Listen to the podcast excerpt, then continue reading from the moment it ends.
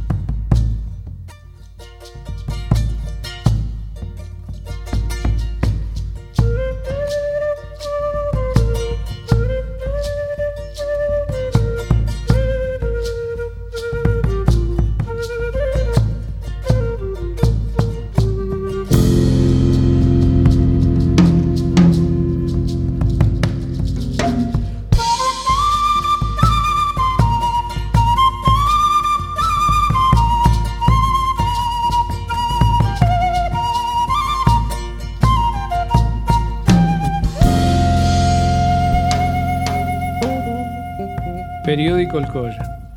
Ailín Pacarín, Ailín Puchau, Ailín Zucca, Ailín Chisi, Aymanaya Kasenke. La aparición de El Colla está íntimamente ligada al surgimiento de una nueva expresión dentro de los sindicatos anarquistas durante la década de 1920. Los gremios autónomos estos surgen luego de una fractura que se produce en la Fora y el periódico La Protesta de Buenos Aires, en un enfrentamiento que también tuvo sus repercusiones en Salta.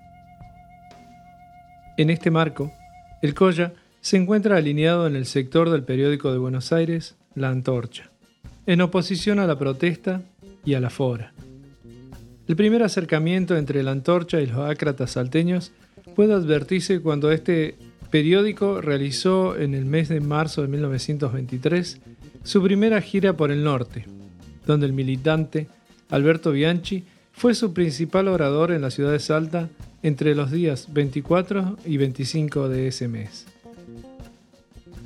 Todas esas revueltas entre compañeros tratando de unir criterios, que surgieron fracturas como el asalto al periódico Pampa Libre y al mismo tiempo la división de los antorchistas y los foristas, sin embargo, el arte sobrevivió en todo ese camino.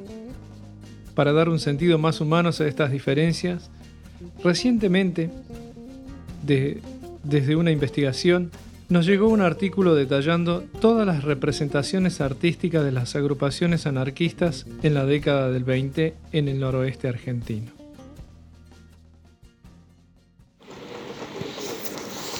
Los chivos de don Sanca Dávalos, don Juan Carlos Dávalos. Por el áspera ladera de pedregosas aristas, los chivos equilibristas pasen la grama ligera. Pintadas cabras inquietas y graves chivos barbudos dan moquetes, estornudos, berridos y zapatetas, y reproduce en dos pies un cabrón ante un civil el venerable perfil sacerdotal de Moisés. Metempsicosis extrañas se cumple seguramente al parecerse a la gente los chivos de la montaña. Mientras van hacia la cumbre hacen humanos rumores, se oyen voces de oradores hablando a la muchedumbre, teniendo a los pies del monte veinte leguas de horizonte, no lo contemplan jamás con las barbas contra el suelo, el vasto mundo y el cielo, para ellos están de más. A veces sobre una peña se para inmóvil un chivo, con el aire pensativo de un filósofo que sueña. Mas si junto al precipicio rumia y rumia su tarea, por cierto, no es una idea, sino un bolo alimenticio.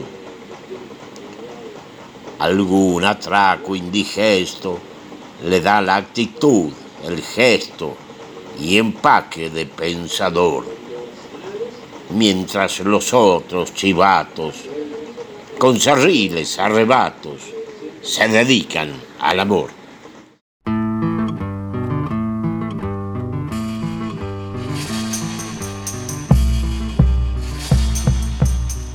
La definición legal internacional de apátrida es una persona que no es reconocida por ningún país como ciudadano conforme a su legislación.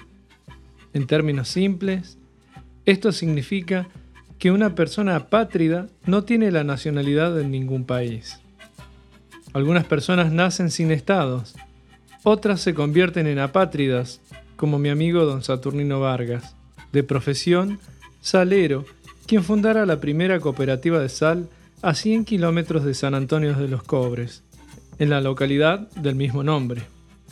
Con una vida igualitaria de apenas 30 casas sobre una ladera, se proclama el último anarquista de la Puna, sosteniendo la idea de que el Estado, la Iglesia y la policía están de más. Es por eso que actualmente la Iglesia es el centro comunitario de los pobladores.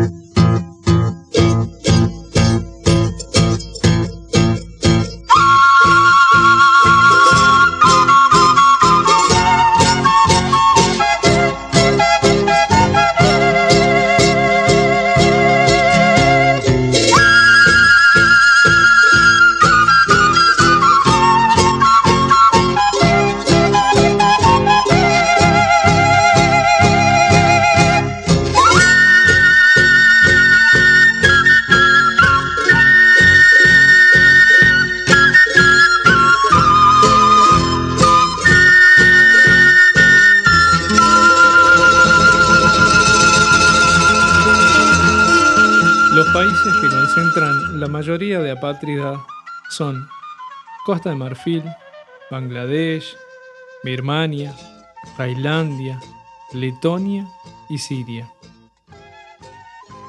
Las razones son diversas, pero los efectos son los mismos, la pérdida de derechos, de servicios y documentación que otorga la nacionalidad o ciudadanía al no estar protegido por ninguna legislación cosa que poco puede importarle a don Saturnino, que en su yica trajina un libro de Proudhon como si fuese una Biblia, tomando esas ideas para construir un mundo más utópico en el altiplano de las Salinas Grandes. Mientras miles de turistas llegan al salar día a día, los pobladores de cobre sacan la sal para venderla a precios muy bajos y con la primera capa hacen artesanías para truequear por agua dulce. Con regularidad, quienes hacen estos intercambios son los guías de turismo, que tampoco son justos, llevándose en sus manos muchas horas de trabajo.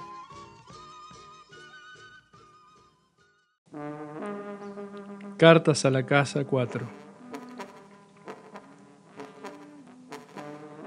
Madre, te he mentido de nuevo cuando dije que todo marchaba bien, que ganaba buen sueldo y que aquí, lejos, me amaban mucho y estaba muy alegre. Es mejor que lo sepas. Yo te he mentido, madre. Cuando regrese verás cómo se enturbian los ojos de los niños. Verás cómo la alfombra de tu limpia ternura se ensucia con mis pasos. Cuando regrese, olerás mi tabaco, verás el traje viejo, remendando esta forma tan dejada por Dios, tan ausente de todo. Miguel Ángel Pérez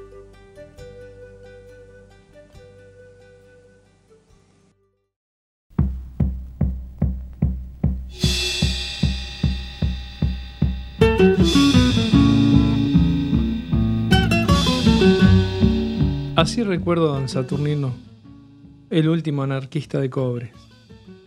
Todavía el resplandor del salar en pleno otoño me encandila me queda el viento y la sensación del viaje hasta ese país que tiene como salario la libertad.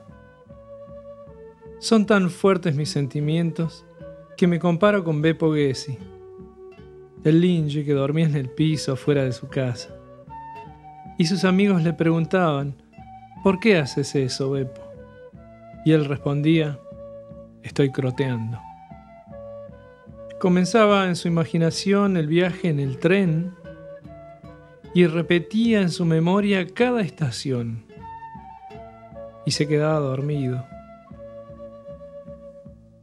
Yo debería también buscar un término similar o parecido a ese de crotear. Nortear podría ser. Viajar. Subir por la ruta 51 desde Campo Quijano. Cerrar los ojos y visitar mis montañas. Huac, Cuticama, Tincunacama. Hasta luego, hasta el próximo encuentro. Se va ese bailecito, vidita.